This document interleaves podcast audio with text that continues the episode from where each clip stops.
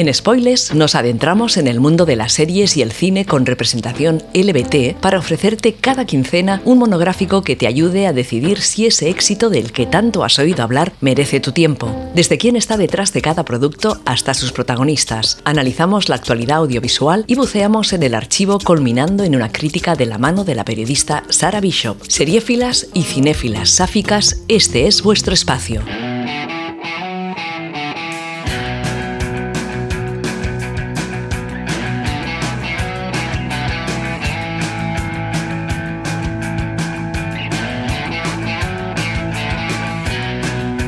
Hola y bienvenidas una semana más a Spoilers, un espacio donde analizamos series de televisión y películas con interés LBT. A este lado del micro, Sara Bishop emitiendo para Inout Radio. Comenzamos. Retomamos la temporada invernal con The Sex Lives of College Girls, una comedia estrenada en noviembre de 2021 que ha sorprendido a audiencia y crítica y cuya primera temporada podemos disfrutar en la plataforma de streaming HBO Max. Hola. Hola, ¿eres Kimberly? Por fin, qué ilusión conocerte. Somos tus compis. Soy Bella, Whitney y Leighton. ¿Es broma? ¿Son mis padres indios? Ah, encantada. Ah, sí, lo mismo digo. Estos son mis padres, Carol y Dale.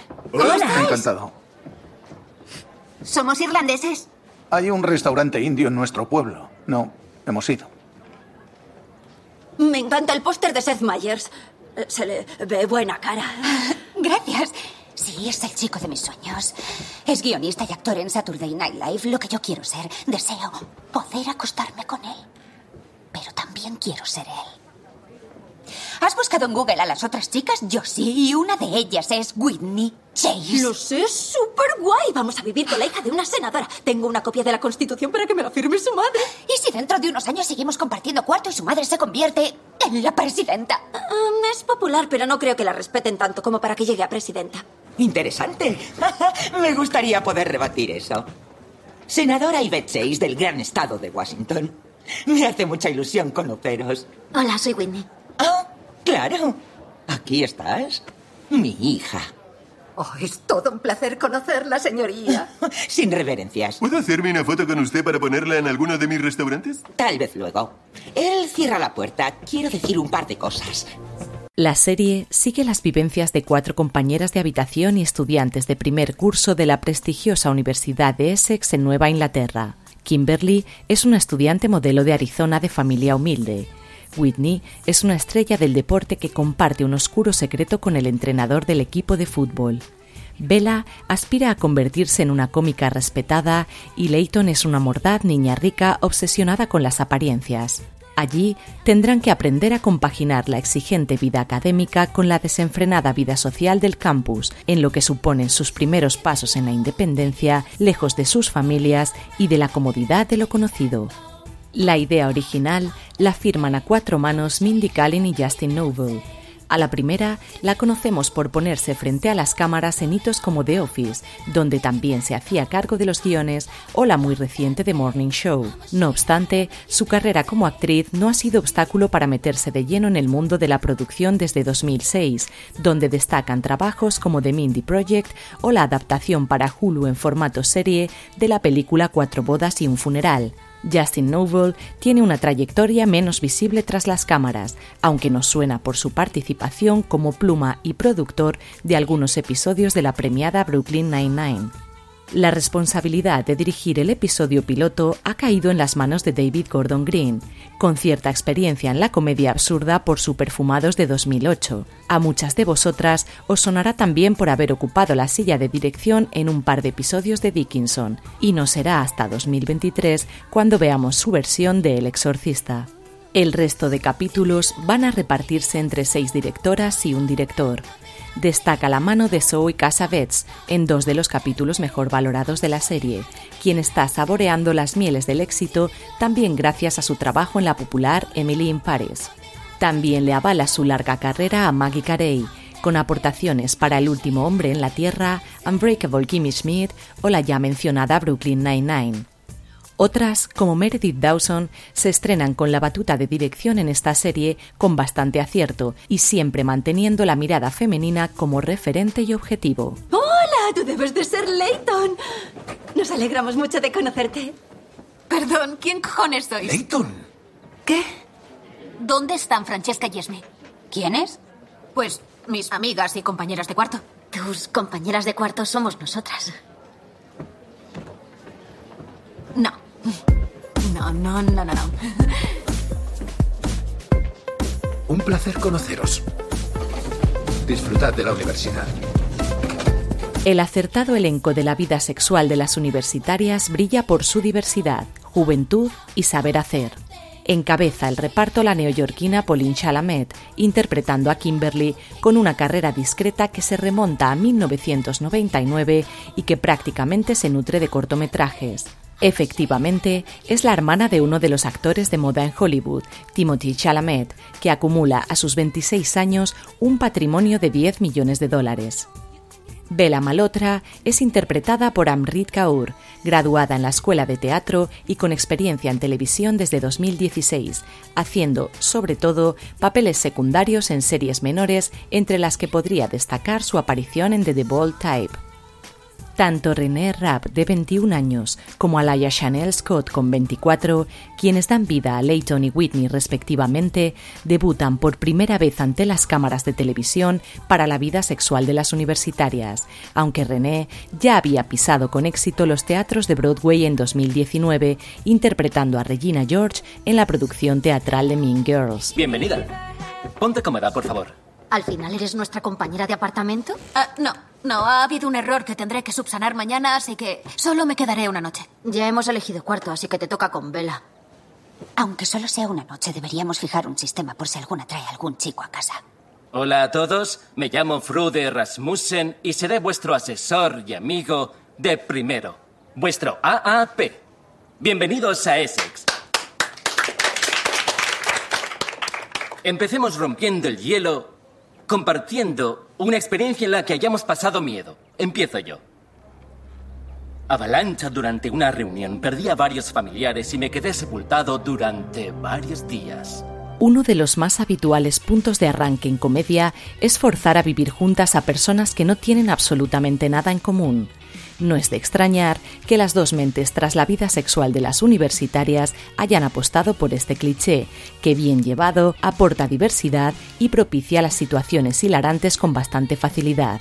Tenemos a una estrella de fútbol, hija de una importante senadora de los Estados Unidos, a una inocente estudiante de honor que necesita una beca de trabajo para costear parte de su matrícula, una aspirante a cómica que se autoproclama sexualmente positiva y a una cruel it girl neoyorquina con más dinero del que nadie debería tener en su posadolescencia.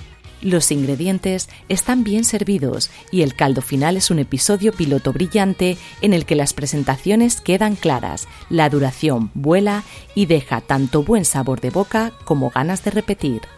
Una de las metas más difíciles de lograr en el género de la comedia es que tus personajes no sean meras caricaturas de las que poder reírse desde fuera, y a medida que avanzan los episodios podemos ver cómo los arquetipos planos del inicio van desarrollándose y adquiriendo cierta complejidad, siempre dentro de la edad que representan y provocando empatía sin negar en ningún momento la carcajada porque la serie tiene momentos de tal brillantez que es imposible contener la risa a ratos y a fin de cuentas, para eso estamos aquí. Mientras las chicas van conociéndose unas a otras, también se produce un viaje de autodescubrimiento, propiciado por la libertad de la vida en el campus, dando pasitos de bebé en una independencia que aún les viene grande. Las cuatro protagonistas tienen muchas ambiciones para sus vidas y hambre de vivirlo todo cuanto antes, dándole al show una pátina de optimismo e inocencia que se agradece profundamente en los tiempos que corren. Tiene, por supuesto, pequeños toques de drama. La creadora de la serie ha explicado que pretenden hacer pasar a nuestras chicas por eventos serios y traumáticos que vayan conformando sus personalidades, que son tratados de forma completamente honesta. Teniendo en cuenta que la pandemia de COVID ha dificultado la producción hasta el punto que las audiciones tuvieron que realizarse por videoconferencia, resulta sorprendente la gran armonía que han logrado en el casting principal. Las cuatro chicas funcionan como un reloj en pantalla, y eso que solo se les ha permitido quitarse la mascarilla para el rodaje. ¿Y bien? ¿Por qué habéis venido a Essex? He venido por el Catulo. la revista cómica de la universidad. Es donde empezaron muchos guionistas del Saturday Night Live. Es muy importante. Yo he venido por el prestigio. Voy a graduarme con honores. Luego iré a una escuela importante de Derecho y Max y yo nos mudaremos a Washington donde seremos una pareja poderosa como Kamala y Doug. ¿Vosotras tenéis novio? Oh, no, gracias. Yo no he venido a la universidad para seguir enganchada a mi novio del Insti. Tampoco es que haya tenido novio nunca, pero aquí estoy. Soy súper prosexo. Poca experiencia, pero mucha teoría, así que estoy lista para darlo todo. Max y yo aún no. No es por nada, es que él no está listo. ¿Él no está listo? ¡Ay, Dios! ¿Qué tiene eso de malo? Siempre están dispuestos. Algo le pasa. Sí, está esperando, pero también está al tanto de lo que pasa en Drag Race. no, no, de eso nada. La espera valdrá la pena. Dicen que se parece a Shawn Mendes. Uh. ¿Habéis visto el vídeo de Shawn Mendes dándose una ducha? Es lo más. Es gracias a Mindy Kaling que tenemos sobre la mesa un relato de chicas empoderadas donde la sororidad acompaña a la torpe exploración del nuevo mundo que supone descubrir la sexualidad.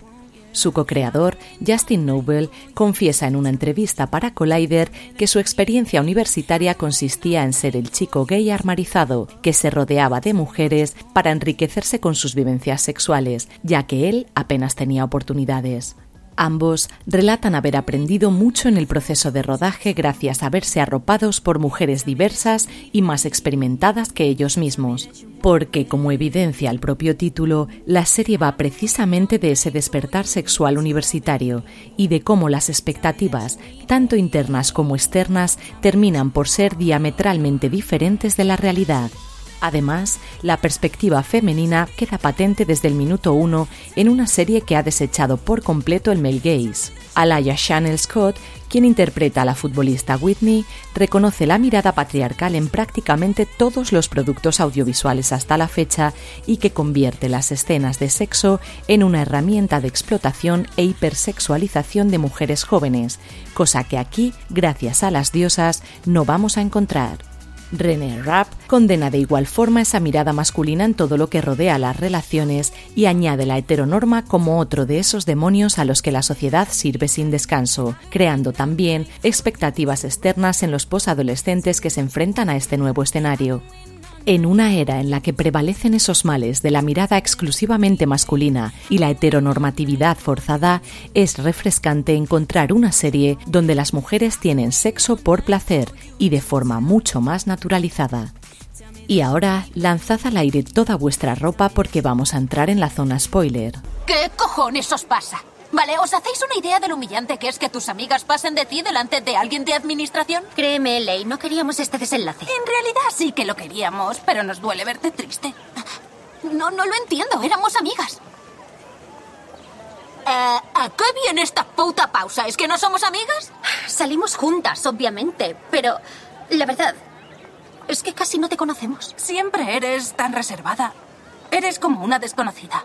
¿Qué estáis diciendo si os lo cuento todo literalmente? Eso no es cierto. Estás como detrás de un muro. No, hay... Ya está bien, paso. Paso, me da igual. Si, siento no contarlo todo como cualquier otra puta cría de nuestra generación. Creemos que podrías abrirte un poco más. Vale. Vale, me estoy abriendo lo suficiente que os jodan a las dos. Me habéis hecho daño y espero que os aplaste un aire acondicionado. Era casi imposible que en una serie con cuatro universitarias como protagonistas no hubiese alguna sáfica. Al menos esta fue la premisa que me planteé antes de empezarla y me dio una alegría validarla en el episodio piloto.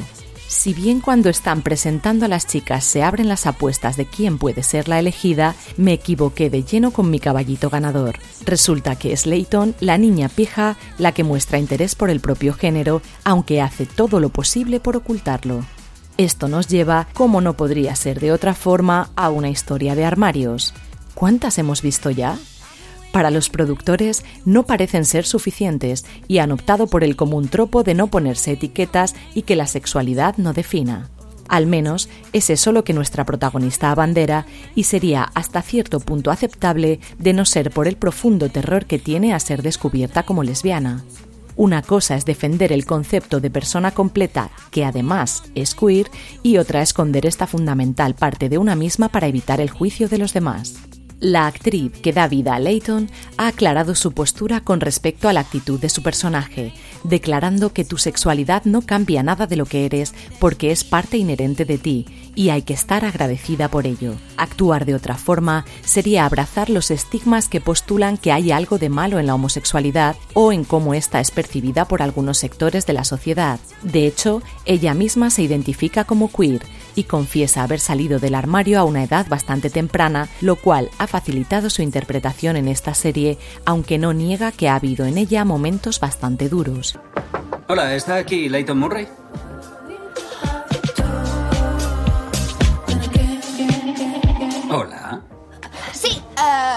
Vive aquí. Joder, qué suerte tiene. Formáis una pareja súper sexy. en realidad es mi hermana. Guay. ¿Eres su hermano? Pues eres como de la familia. Ven con mami. Vaya. Eres como una estatua. Hola, soy Whitney. Discúlpala. Ah, Whitney Chase. Tu madre es la senadora. Eso está muy bien. Yo soy Kimberly. No soy hija de famosos. Mi padre es encargado de Walgreens. Genial. Encantado, Kimberly. Nico, ¿qué haces aquí? Vaya, Leighton. Menudas pintas. La Leighton de los primeros capítulos es una cazadora que encuentra a sus presas en Tinder para tener relaciones de una sola noche. Desgraciadamente para ella, y tras un encontronazo con la rectoría de la universidad, se ve obligada a formar parte de un grupo de mujeres donde el feminismo campa a sus anchas. Es allí donde conoce a Alicia, una joven idealista completamente abierta con su sexualidad que representa todo lo que ella misma no es. Como es obvio, comienza a sentir algo por ella y ambas inician una relación íntima que se ve constantemente obstaculizada por el armario cerrado de la primera. No es de extrañar que Alicia acabe hartándose de la situación y la ruptura se precipite antes de que concluyan los 10 episodios que componen esta primera temporada. Habrá que esperar a la segunda tanda de capítulos que se presume podría ser estrenada este mismo año para ver lo que pasa con nuestro ship y lo que es más importante, si Leighton consigue aceptarse a sí misma tal y como es, sin ambajes.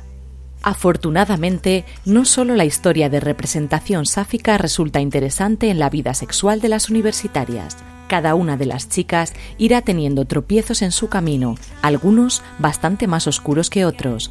Whitney será incapaz de conciliar su aventura ilícita con un hombre mayor con el cargo gubernamental de su madre. Bella luchará contra los prejuicios misóginos para abrirse camino en el mundo de la comedia y sufrirá abusos en el proceso. Y Kimberly tendrá una bonita historia de amor y sexo con un chico que ya tenía novia. Todas estas historias están contadas con el nivel preciso de crudeza y honestidad para que no resulten indiferentes sin que se pierda el tono cómico general de la serie, en un equilibrio muy difícil, solo posible gracias a los años tras las cámaras de Kylie y Noble. Eh, llevas ahí demasiado. Te he traído algo del trabajo para que comas. ¿Qué es? Un burrito. No, no, no quiero carne. Tírala a la basura. Sé que querías compartir habitación con tus amigas. No son mis amigas, son unas zorras. Claro, vale. Creo que si nos das una oportunidad te encantará vivir con nosotras. Estamos jugando al uno en la habitación de al lado Kimberly, y- Kimberly, soy de Nueva York.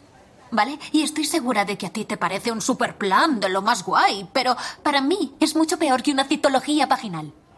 Por favor, cierra la puerta al salir.